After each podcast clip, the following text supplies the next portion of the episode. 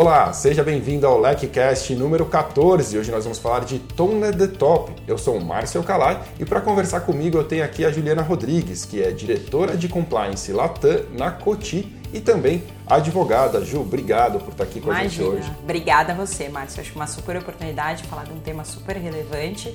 Uh, que só complementa os temas tão legais que têm sido discutidos aqui nesse podcast pelos, por você e pelos outros colegas que já passaram por aqui. Legal, Ju, obrigado mesmo. A gente precisa falar bastante de Tona de Top. Aqui na LEC é o pilar número um do programa Sim. de compliance. A gente ensina o suporte da alta administração e acho que a gente tem bastante coisa para extrair da sua experiência nesse assunto que vai ser muito útil para a nossa audiência. Pergunta número um é o que é Tona de Top, né? Como você pode classificar, explicando assim? É, eu acho que uma forma muito simples simples de se classificar é Top nada mais é do que o suporte real e efetivo da alta administração para o programa de compliance. É, essa é uma definição super ampla, mas que na realidade você acaba vendo que é algo complexo de ser implementado, porque você precisa fazer com que a alta liderança da empresa onde você trabalha, seja ela uma multinacional, uma empresa de pequeno porte, uma empresa familiar, de fato compre o programa, entenda o programa e passe a incorporar pontos desse programa no seu dia a dia, na, no, no, seu comportamento. É o famoso walk the talk. Não basta só que eles entendam que o programa é necessário, ah, a alta administração precisa fazer com que as pessoas vejam neles o reflexo do que a gente entende como o programa correto para ser seguido dentro de uma companhia. Perfeito. Eu acho que isso é muito importante e como a gente já, já tinha conversado um pouco, ah, não basta apenas ter uh, o, o, programa ali no papel ou ter o, o, presidente dizendo que assina o código e que tira uma foto bacana com o código na mão. Ele tem que fazer isso, mas ele tem que fazer com que os itens do código estejam no discurso dele de forma orgânica, para que aos poucos todo mundo entenda que aquilo ali faz parte da cultura da companhia. E se você não está de acordo com essa cultura ou entende que ela não está adequada aos seus próprios é, é, parâmetros ou os seus próprios valores, talvez não seja o local para você estar, mas isso só você só vai conseguindo com o tempo, né? Legal. É, isso é bem interessante. O, o, você tocou num ponto muito, muito interessante que, inclusive, a gente discutiu no nosso último encontro do Compliance Mastermind, que é, você mencionou, é, para a gente chegar nesse tom que vem do topo, muitas uhum. vezes o Compliance Officer tem esse papel de influenciador, né? Ele tem Sim. que demonstrar muitas vezes o valor para o board da companhia ou para a alta administração, para que fique claro. Às vezes, para o próprio executivo não está muito claro. E a gente fez até a pauta da última revista LEC, que são 30 formas de vender o compliance. Não vou te pedir para listar as 30, que seria. É, é, quem quiser pode ler na revista. Sim. Mas quais seriam é, boas práticas? Antes da gente entrar nas boas práticas de tone on the top mesmo, uhum. né, o que, que o board, o, o, executivo, o presidente, o CEO deve fazer, eu queria te perguntar como que o compliance officer é, pode fazer esse trabalho de influenciador de uma forma inteligente. Então, eu acho que esse é o grande desafio do compliance officer hoje em dia, ou de qualquer profissional de compliance, porque a gente fala compliance officer pensando numa estrutura maior, já mais claro. parruda, né? Uh, mas isso pode ser qualquer profissional que esteja uh, responsável pela implementação de um programa de compliance dentro de uma companhia independente do tamanho desta empresa. Sim, precisa ser um influenciador. E na minha opinião, a forma mais inteligente de fazer isso é entendendo o negócio no qual você está inserido. Um, essencial. Per, perca, entre aspas, bem entre aspas, perca tempo para entender onde você trabalha. Perfeito. Um. Dois, depois que você entendeu onde você trabalha, você vai poder, com base na sua experiência, com base no que você estudou, identificar quais são os maiores riscos para aquela empresa específica. É óbvio que a empresa já comprou a ideia do compliance quando te contratou. Verdade. Só que você precisa vender para a empresa o porquê da necessidade de te ter lá e qual é o valor real do compliance. Então, uma vez que você identificou os riscos, você começa a levar casos práticos para análise da diretoria, para análise da alta gestão, para que eles entendam que às vezes algo que parece mínimo quando você começa a investigar do ponto de vista de compliance, você descobre grandes problemas que poderiam, no longo prazo, gerar um, um prejuízo para a companhia. Então, o que, que eu faço? Tá? É, eu tenho uma vez por mês uma reunião com toda a liderança da companhia para trazer os highlights de compliance do mês. Então, eu trago casos desde os mais complexos, então, quando eventualmente a gente tem uma fraude ou eventualmente a gente tem um desvio Mas eu trago também casos muito simples, como simples não, casos menores, né? Que seriam casos de problemas na fábrica, desvio de mercadoria de mil reais, dois mil reais, porque é isso que vai pouco a pouco mostrando para a diretoria, mostrando para a alta gestão a sua importância. E é um trabalho de formiguinha, é um claro. trabalho de insistência. Eu entrei na empresa onde eu estou hoje, é, eu sabia que eles já tinham comprado a ideia mas na prática mesmo eles não viam muito é, qual era a necessidade de ter um profissional como eu lá dentro. Hoje eu já ouvi várias vezes de diversos diretores, inclusive do presidente, que caramba, Juliana, como é que a gente vivia até hoje sem você aqui? Que legal. E isso é legal. E, e, e, o próprio presidente ele já me falou, ele falou, poxa vida, eu não achava que um profissional de compliance era tão importante, porque a gente só fica pensando em lava-jato, claro. em escândalos de corrupção e compliance não é, compliance é isso também, mas a gente tem um, um, por trás dos bastidores que ninguém tem que saber, que ninguém fica sabendo, que é um trabalho de quase de housekeeping mesmo, para entender aonde estão os riscos da companhia e mitigar esses riscos. Sim. E isso no final do dia, no final do mês, no final do ano fiscal, no final do ano calendário, isso gera economia para a companhia. Eu não tenho a menor dúvida. Entendeu? Então, acho que esse é um trabalho que todo mundo tem que fazer, independente de onde você está. E esse envolvimento direto da alta administração faz com que eles comprem o programa de forma efetiva. Né? Muito né? mais efetiva e muito mais fácil. E quando você precisa pedir um investimento ou pedir um, um, um budget para fazer alguma análise algum, ou até mesmo para aumentar a equipe, quando você já mostrou que o seu programa tem valor e que a sua posição lá tem valor e que eles não podem ficar sem você, é muito mais fácil de vender, né? Sim, Porque você sim. consegue dizer assim, olha, gente, é o que a gente fala em todos os nossos encontros, em todos os nossos, é, é, todos os congressos, Lack Experience, por aí vai. Se você acha que compliance é caro, experimente não ter compliance, porque sim. esse é o ponto. Se você tem gente que vive sem, claro que tem gente que vive sem.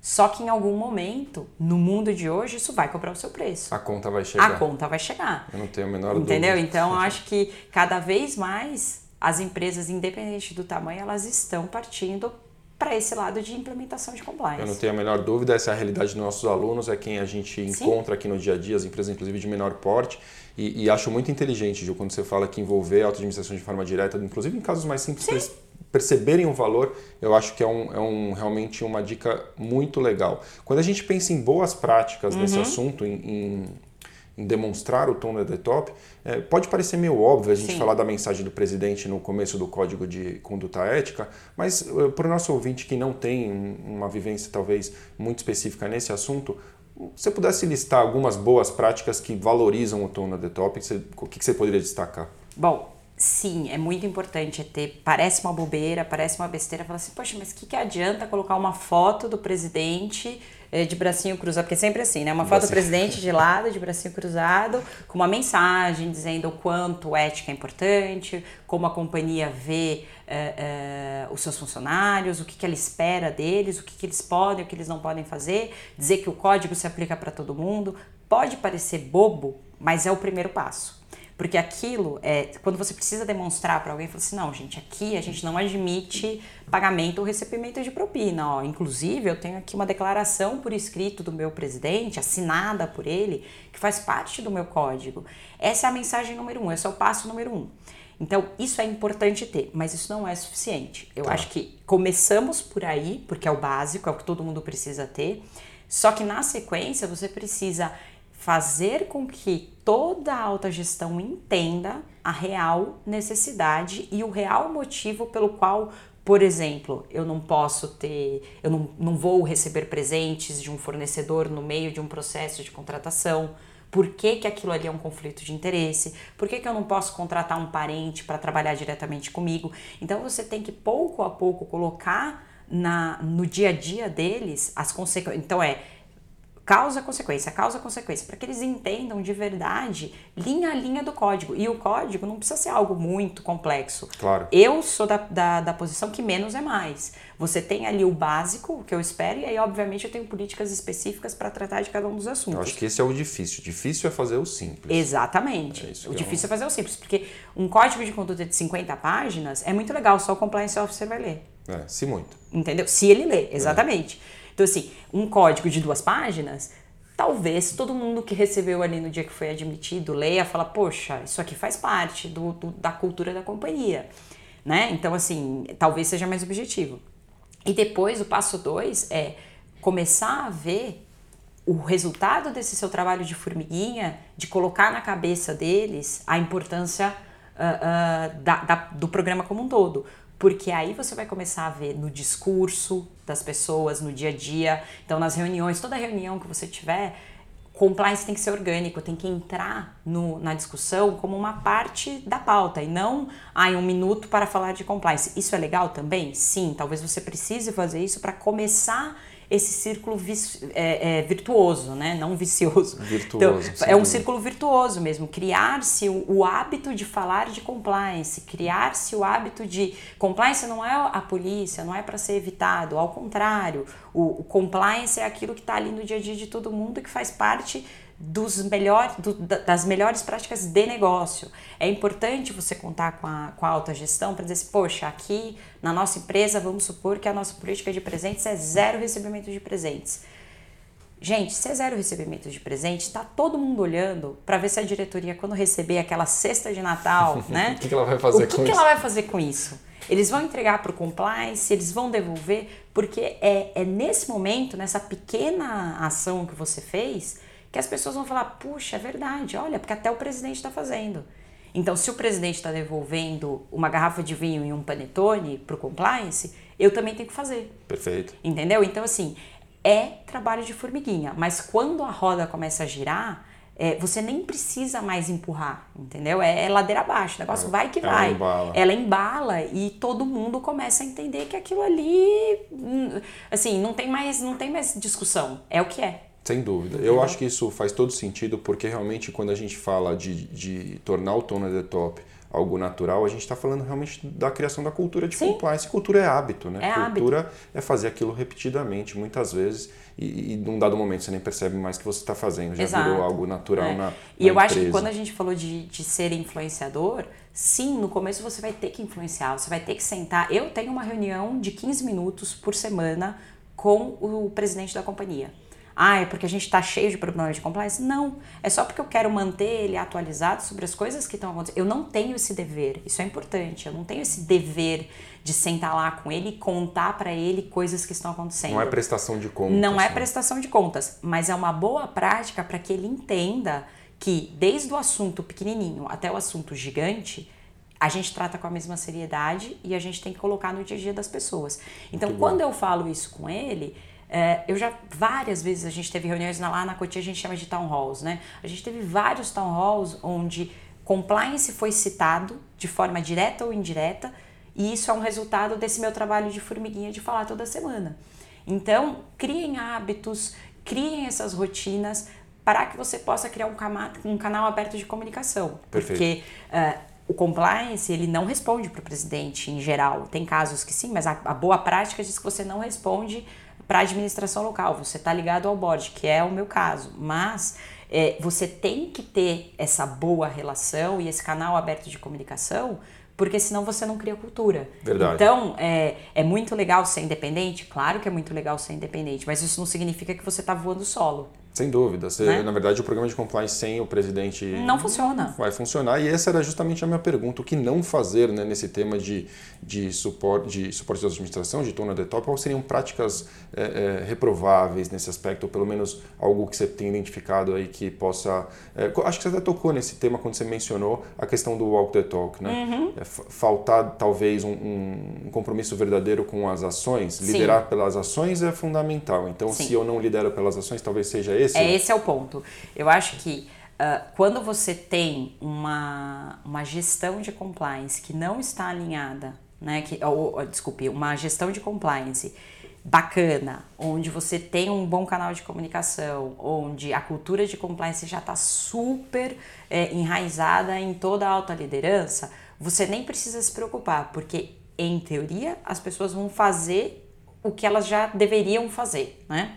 Qual, o que, que a gente deve evitar? A gente deve evitar eh, ter um compliance para inglês ver, que é o famoso, eu tenho lá o meu código de conduta, eu tenho a foto do presidente de lado, ele assina o código dizendo que, olha, não pode isso, não pode aquilo, não pode outro, mas na prática, quando ele recebe um presente, ele guarda. Na prática, ele aceita uh, almoço de fornecedor toda hora. Na prática, ele faz viagens que você não sabe por que, que ele está fazendo aquela viagem, ou ele indica seus amigos, seus parceiros, seus conhecidos para trabalhar na empresa. Então, é, isso é muito importante. Se você tiver um compliance, onde um, uma diretoria que não compra a ideia, não adianta nada a foto dele estar tá lá, não adianta nada ele ter gravado aquele lindo vídeo de introdução para o seu treinamento básico de código de conduta, porque as pessoas sabem, as pessoas falam e as pessoas se espelham na, dire... na alta gestão, porque é lá que elas querem chegar. Claro. Se elas querem chegar lá, elas olham o que o João, o José, a Maria fazem. Então, se eles fazem isso, então eu vou continuar. Se eles desrespeitam as pessoas, por exemplo, se eles desrespeitam as pessoas e estão lá como diretores. Então, a mensagem que está passada é não tem problema. Você faz ali o teste uma vez por ano, diz que você não aceita discriminação, mas na prática não importa. E isso não pode acontecer. E aí entra uma, uma posição muito difícil do compliance, que é uma vez que você identificou que dentro da alta gestão em especial você tem alguém que deliberadamente sabe o que tem que fazer, conhece a regra, mas não faz, você tem que tomar providências para ajustar essa conduta. Sem dúvida. Porque esse, essa também é uma função difícil do compliance essa, officer. Essa é uma conversa muito dura para o compliance officer. Muito dura. Mas que ele não pode correr. Não, não pode correr e, e tá tudo bem. Se você, aliás, tá tudo bem? Não, você é sua obrigação fazer isso. Faz Sentar, parte. faz parte. Fala assim, olha, é, vamos supor que é um diretor financeiro ou mesmo o presidente, para ficar mais delicado ainda. Se você acha que o presidente da empresa onde você trabalha hoje é, não está cumprindo com o que ele deveria cumprir, ele só é, escreve, fala, é tudo da boca para fora, mas não walk the talk, você tem que saber para com quem você vai falar. Claro. Entendeu? Você tem que analisar a, a, o local onde você está, a empresa onde você está e saber a quem recorrer. Seja uma empresa menor aos outros diretores, uh, aos acionistas, seja uma empresa maior ao presidente regional ou global, mas você tem, tem que fazer isso, porque senão você coloca o seu programa na, numa grande possibilidade de falha. No final das contas, é, isso é muito um cenário muito parecido com a educação de uma criança, eu Sim. penso, porque a gente pode falar o que quiser para os nossos filhos, né? Para agir de forma correta, uhum. respeitar as pessoas, mas se eu for um troglodita na frente da minha filha, ela certamente vai falar que aquilo é algo razoável de se esperar. Sim. Então, esses exemplos são muito importantes. Eu acho que essa analogia ela, ela deixa muito claro. Então, não adianta eu, eu, falo que não se deve fazer algo errado, mas ela me vê furando uma fila, ou ela me vê, é, enfim, é, pagando meia no, no uhum. ingresso quando eu não tenho direito. Sim. Você não acha, Ju, que esse, esse, essa analogia da educação de um filho é muito similar, assim, não retrata esse cenário? Eu acho que é perfeito. Eu não tenho filhos, mas tenho é, afilhados, sobrinhos e por aí vai. É, e sim, é, você tem. De que, que adianta você virar para o seu sobrinho ou para um afilhado e falar assim: olha, não pode maltratar os, os, mais velhos, viu? Aí você chega e maltrata um idoso na frente dele ou ma maltrata qualquer pessoa. Cria uma mensagem completamente truncada na cabeça da pessoa. Sem dúvida. E é exatamente isso. Até no, no Lack Experience, lá no meu painel, uh, eu fiz um comentário que é o seguinte: as pessoas olham o que a gente está fazendo. Uh, na Cotia, outro dia, estavam fazendo uma distribuição de produtos tá? E são produtos de beleza, então produtos que todo mundo gosta de ter, todo mundo acha bacana ganhar um perfume, né? Claro. Ganhar uma, um esmalte, por aí vai. E eu peguei, porque estavam dando um por pessoa, eu peguei um e fui embora. Aí uma pessoa virou e falou assim: Poxa, eu tava olhando para ver se você é diretora, né? Eu queria ver se você ia pegar dois. Eu falei, mas por que eu pegaria dois? Ela falou, ah, sei lá, né? Você é diretora, vai que, né? Você pode mais. Eu falei, não, eu sou igual a todo mundo. Claro. É, eu apenas hoje ocupo um cargo que é por, por coincidência, um cargo de diretoria, mas isso não me dá direito de fazer nada fora da regra. Claro. Aí a pessoa falou assim: é, não, eu fiquei olhando, né? Porque se você pegasse dois, eu ia pegar dois. Então você percebe, nas pequenas coisas, as pessoas estão olhando. É, sem dúvida. Então é, é muito importante isso. Sem eu dúvida. o exemplo, é o walk the talk. É, o exemplo é fundamental. O walk the talk eu gosto de dizer que é a definição de integridade. Sim. Mim. Você fazer exatamente aquilo que você prega, né? Não tem, não tem outra descrição. Mas o que a gente tinha conversado aqui, Ju, e eu acho que esse talvez seja o ponto alto aqui da nossa conversa, porque muda um pouco uhum. o que sempre se fala sobre o at the Top, é quando a gente pensa se ele é ou se ele não é o bastante. E aí você me dizia que não que a gente tem que pensar também no tone at the middle. Sim. Quando você diz tone at the middle, o que exatamente você está querendo dizer? Uma vez que você está com o tone at the top estabelecido, que é difícil, é complicado, demanda tempo e dedicação, você precisa ir para o segundo nível, que é um, um, nível de gerência, né? Tá. E por que a gente fala tone the middle? É claro que é muito importante e essencial você ter o apoio da alta gestão. Isso é bacana, mas isso é o passo um. Se você não tem, se, se o grosso da sua população não compra a sua ideia, não adianta de nada. Porque eu adoraria estar em todos os escritórios, estar em todas as fábricas, olhando todo mundo e, e passando a minha mensagem de compliance. Só que eu não tô. Então você precisa de pessoas multiplicando todo esse apoio e toda essa cultura de compliance dentro da companhia. Se você não tem o apoio da gestão média, você vai pouco a pouco perdendo os treinamentos que você fez e a cultura que você está tentando criar, ou a mensagem ela para ali na gerência e não vai para baixo. E não é isso que a gente quer. A gente quer compliance permeando a estrutura do, de cabo a rabo, desde a pessoa que está lá cuidando uh, da segurança na porta da fábrica no interior de Goiás, até o presidente que está aqui claro. sentado em São Paulo no escritório. Então não adianta, é, é muito importante ter a alta gestão apoiando? Sim, mas isso não tira a necessidade e a importância de ter uma criação dessa cultura no meio do caminho, porque é dessa forma que você consegue replicar cada vez mais o conhecimento. E aí eu acho legal uh, dividir com vocês um, uma experiência recente que a gente conseguiu implementar, que é colocar o compliance dentro de uma academia de formação de líderes. Oh, que legal. Isso é muito interessante, porque isso mostra o tone é top, porque a companhia entende que é necessário falar de compliance com a próxima geração de líderes e é interessante porque você tem um módulo específico feito de forma muito cuidadosa para refletir os problemas do dia a dia daquele daquela função. Então, por exemplo, em dezembro eu vou passar uma semana uh, numa das fábricas fazendo esse, esse treinamento de liderança específico para os gerentes. Para quê? Porque eu preciso que o cara que está lá na fábrica ele entenda o que, que ele tem e o que ele não tem que fazer nas, na, nos problemas de compliance. Para te dar um exemplo, obviamente teórico, mas que é o meu objetivo final. Então vamos supor que eu tenho um problema de assédio moral ou de assédio sexual dentro da fábrica. O que, que eu espero que o gerente faça? Primeiro, eu espero que no primeiro sinal uh, de assédio moral ou seja, aquela brincadeirinha de corredor ou aquela brincadeirinha de tirar um sarrinho do amigo, né? De fazer um jogar um apelidinho ou algo do tipo, ele saiba que isso não é uma brincadeirinha. Isso é um princípio de assédio moral, isso é bullying e a gente não admite. Se a gente não admite, eles têm que saber o que ele deve falar para o pessoal que trabalha com ele. Ele colocando, falando o que tem que ser falado, a gente tem a primeira linha de defesa ali já na hora para acabar com esse problema.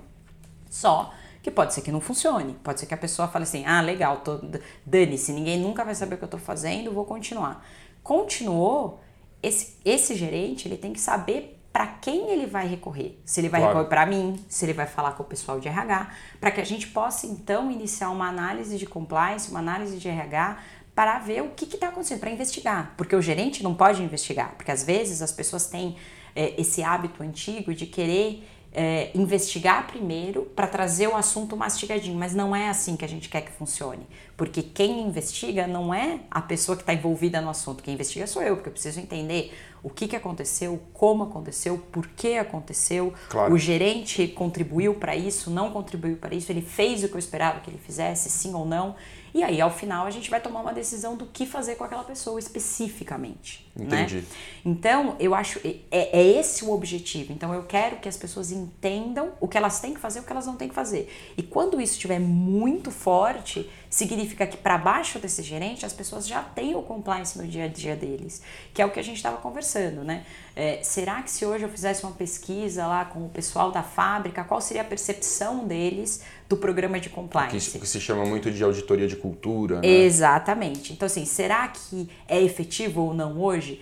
Não sei, porque o número de pessoas que precisou do compliance e que teve o seu problema endereçado por compliance ainda bem, ele é infinitamente menor do que o número de, da, da, minha população de trabalhadores. Então eles não têm o, o contato mesmo. Eles não têm né? o contato. Por isso a importância de, de ramificar. De espalhar. Né? Exato. Então, de repente, pode ser que eu chegue lá para uma pessoa aleatória e pergunte: e aí, você conhece a linha? Ele vai falar: conheço, porque eu já treinei todo mundo. Então, o mínimo, o básico, todo eles, todos ele eles sabe já que têm. existe. Ele sabe que existe, mas ele não sabe como funciona. Perfeito. Né? Porque aquele mesmo compliance orgânico que está lá rolando na alta gestão, direto com os seus diretos, que são em geral os gerentes, não está rolando ainda no nível mais básico da companhia. E isso tem que acontecer. Esse é o entendeu? esforço contínuo. Esse é o esforço contínuo. Então, por isso que o Tone The Middle é tão importante. E ele complementa o Tone The Top. Eu não diria que um é mais ou menos importante do que o outro, mas os dois precisam estar juntos. Dá para chamar de segundo passo, talvez. Dá para chamar de segundo passo, talvez. Eu, eu acho muito legal pensar é, nessa estrutura como uma forma de disseminar e de alinhar expectativas. Acho legal quando você diz assim, ele precisa saber como endereçar.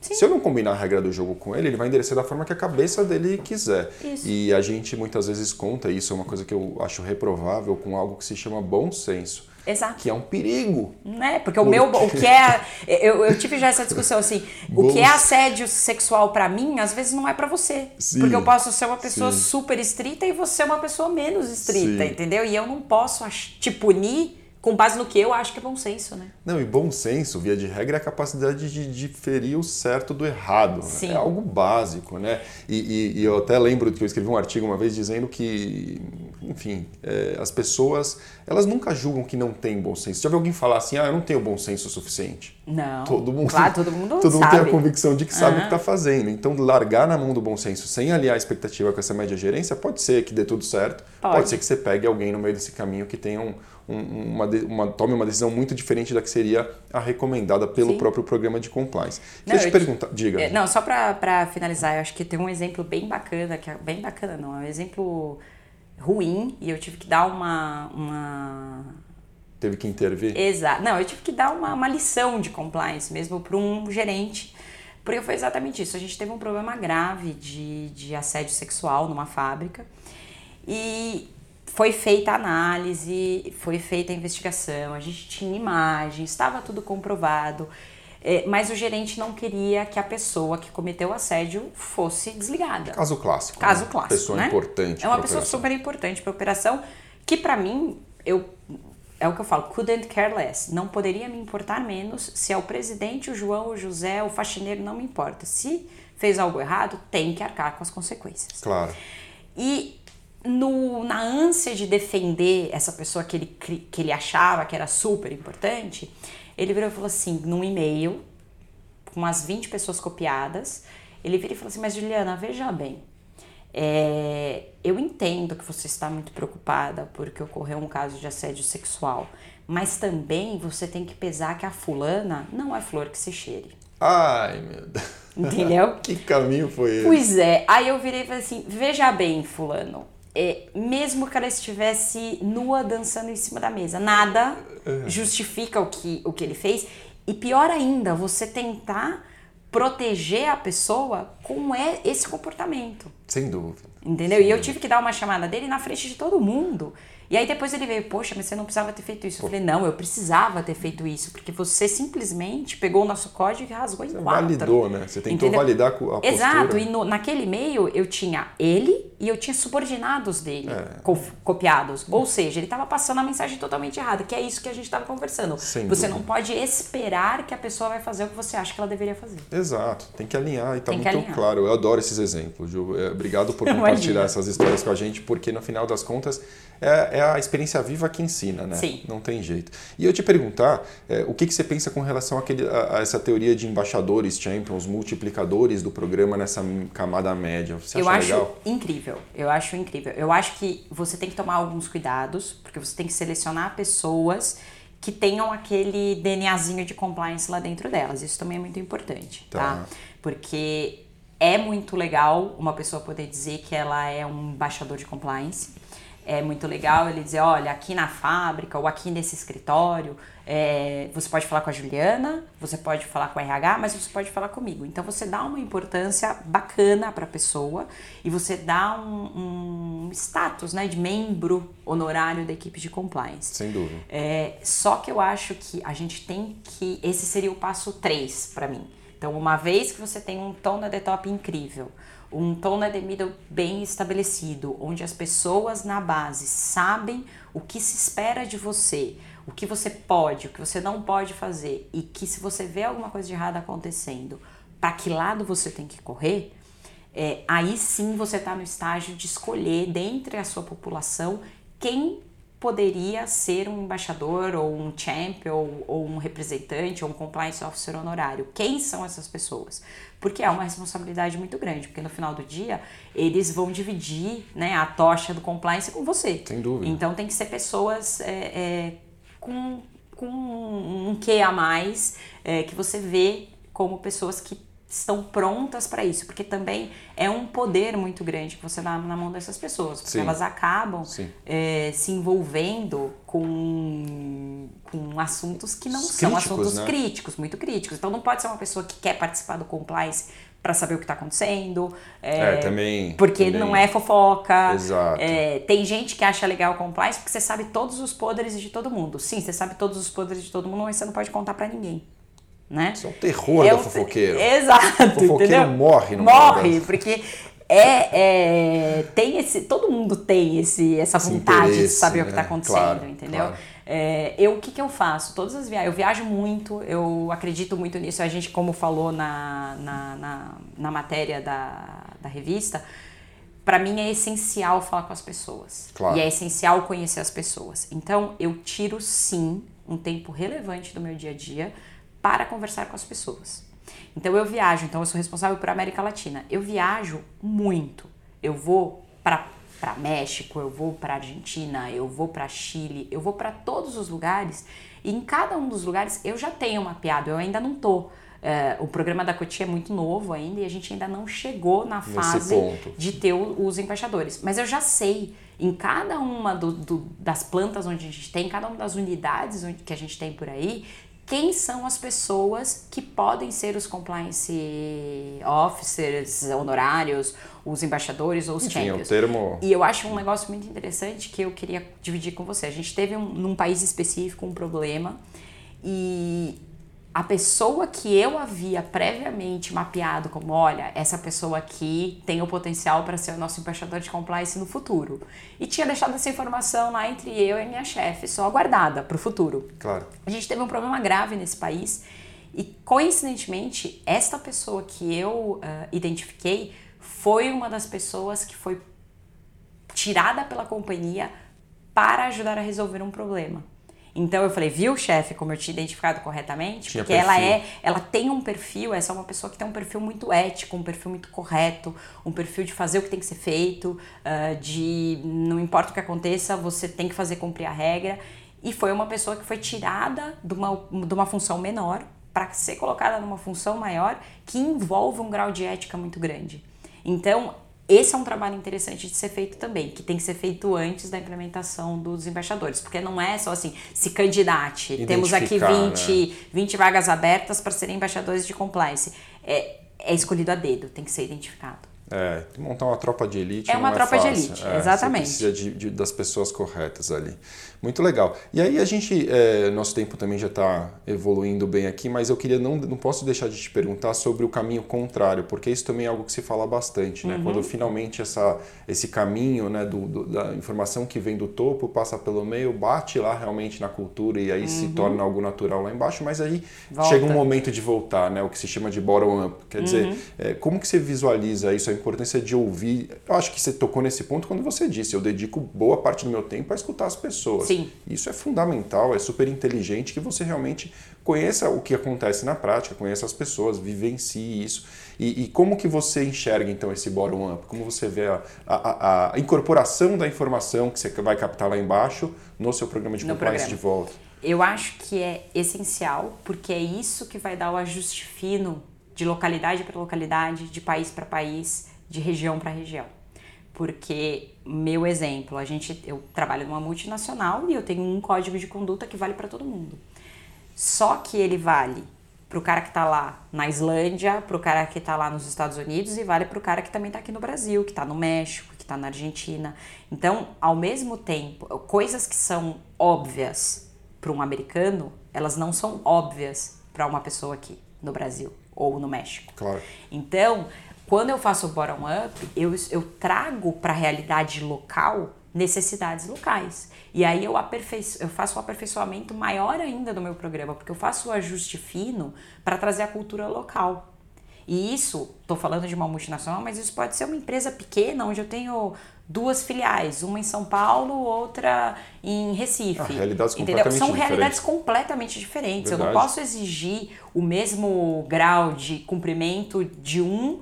Eh, Aliás, o mesmo grau de cumprimento, sim, Sim. mas eu não posso exigir a forma de resolução igual, porque nós não somos robôs, entendeu? Sem então, dúvida. quando eu trago a informação de baixo para cima, eu aperfeiçoo cada vez mais o, o programa. E isso não significa dizer que necessariamente eu vou mudar o meu código, Claro. mas talvez signifique dizer que eu vou mudar a forma de aplicar o código naquele local, no outro local, porque cada um deles vai por exemplo, a gente fala de assédio sexual é algo muito presente, infelizmente, eh, na cultura de fábrica no Brasil. Sim. É, um é uma- problema é uma- clássico. é um problema clássico que a gente está tentando resolver. Quando eu falo isso pro pessoal da fábrica lá da Alemanha, eles falam, então, isso não é um problema aqui. É, aí é um cenário completamente Completamente diferente. Mas lá eles têm outros problemas que a gente não tem aqui. Então, preocupações que eu preciso ter lá, eu não preciso ter aqui. E vice-versa. É Isso- razoável, desculpa te interromper, mas é Imagina. razoável dizer que então que na verdade quando você pega esse bottom up, que você vai fazer a revisão daquilo que você construiu. Exato. Talvez até a sua matriz de risco vai ser revisada em algum Exatamente. cenário como esse, né? Exatamente. Porque às vezes a gente tem uma visão da operação que não é legítima, vamos dizer assim. Quando a gente conhece ela acontecendo lá embaixo é que Sim. que pode revisar alguma coisa, revisar uma política, às vezes não o seu código de uma forma efetiva, mas um pequeno ajuste na política, Uhum. um valor determinado no local não está ajustado. Sim, é, esse é um clássico. Por exemplo, você vai lá, ah, eu aceito presentes de até 100 dólares. Gente, 100 dólares no Brasil é muito dinheiro. Hoje é. Na Argentina é uma fortuna. É uma fortuna. É uma fortuna. Então eu não posso dizer que eu aceito 100 dólares, porque eu tô praticamente dizendo, por favor, paguem propinas, pessoal. Verdade, Entendeu? verdade. Então, esses são os pequenos ajustes que você só consegue fazer quando você faz o bottom up. Muito bom. Muito legal. Pô, Ju, obrigado demais. Imagina. Antes da gente encerrar, tem mais uma coisa que é uma tradição aqui no podcast. Eu vou te pegar de surpresa. Eu acho que eu Uh. não te falei sobre isso. Não sei se você está acompanhando, mas a gente está deixando sempre uma recomendação. No final do nosso podcast, nosso convidado recomenda um livro ou recomenda uma dica de ouro no tema que debateu, ou enfim, alguma coisa que você queira pensar. Não precisa ser um livro, você que está pensando aí. Não, Não, precisa ser um livro de compliance. Pode ser um, pode que ser um foi- filme que eu vi pode. ontem. Pode ser um filme que você viu Não ontem. sei, eu não me lembro se alguém já recomendou aqui, mas ontem à noite estava em casa, né, sem fazer nada, falei, ah, vou dar uma, vou ver um, vou ver um filme aqui. E tinha surgido essa dica lá no Mastermind. Ah, a lavanderia do Netflix. Gente, é incrível. A Lavanderia. A Lavanderia. É um filme ou uma série? É um filme, Filme. ah, com Meryl Streep, é legal. super interessante. Ele fala de Panama Papers. Ah, que bacana. Ele trata de uma forma bem didática e bem fácil. Eh, tava vendo eu e meu pai, tá? Meu pai trabalha com corrida de automóvel, ou seja, nada a ver com compliance. E ele ficou mais vidrado do que eu uh, uh, no, no, no filme. Eles falam no Panama Papers de como a criação de empresas de prateleira uh, sediadas em paraísos fiscais acaba prejudicando as pessoas em diversos níveis. Que legal. Eles falam de corrupção, eles falam de Odebrecht. Brasil aparece uma, um montão lá, infelizmente. Que pena. Uma pena. Aparece uma operação da Polícia Federal Brasileira. Então é bem interessante para entender que corrupção, porque às vezes a gente fala, ah, a gente não pode dar uma caixinha uh, para sair uma certidão mais rápido. Aí a pessoa fala, ai gente, mas são só 10 reais. Não, não são só 10 reais, porque é o famoso efeito borboleta. Seus 10 reais aqui, eles têm um, uma consequência enorme lá no final. E tudo, esse filme inteiro, ele começa com um acidente. E com pessoas não recebendo. Olha o spoiler. É, não, spoiler. não, eu adoro um spoiler, tá? Quem me conhece sabe. Então, assim, começa com um acidente e pessoas que não conseguem receber o seguro por conta desse acidente. E aí eles explicam o porquê. Vai puxar o fio. E aí puxa o fio e explica de uma forma super didática empresa de prateleira, paraíso fiscal, lavagem de dinheiro, é, tráfico de drogas. É super legal. Recomendo assistir, pessoal. Que legal. Já tem um programa para hoje à noite. Ju, Pode obrigado demais Imagina. pela sua presença. Valeu. Imagina. Obrigada, gente. Até a próxima. Valeu! E se você quiser saber mais sobre o LECcast e os conteúdos da LEC, você pode acessar www.lecnews.com. Acrescentando barra blog ao final, você terá acesso a conteúdos gratuitos para download, enfim, uma série de conteúdos que estão dispostos lá pelo blog. Valeu!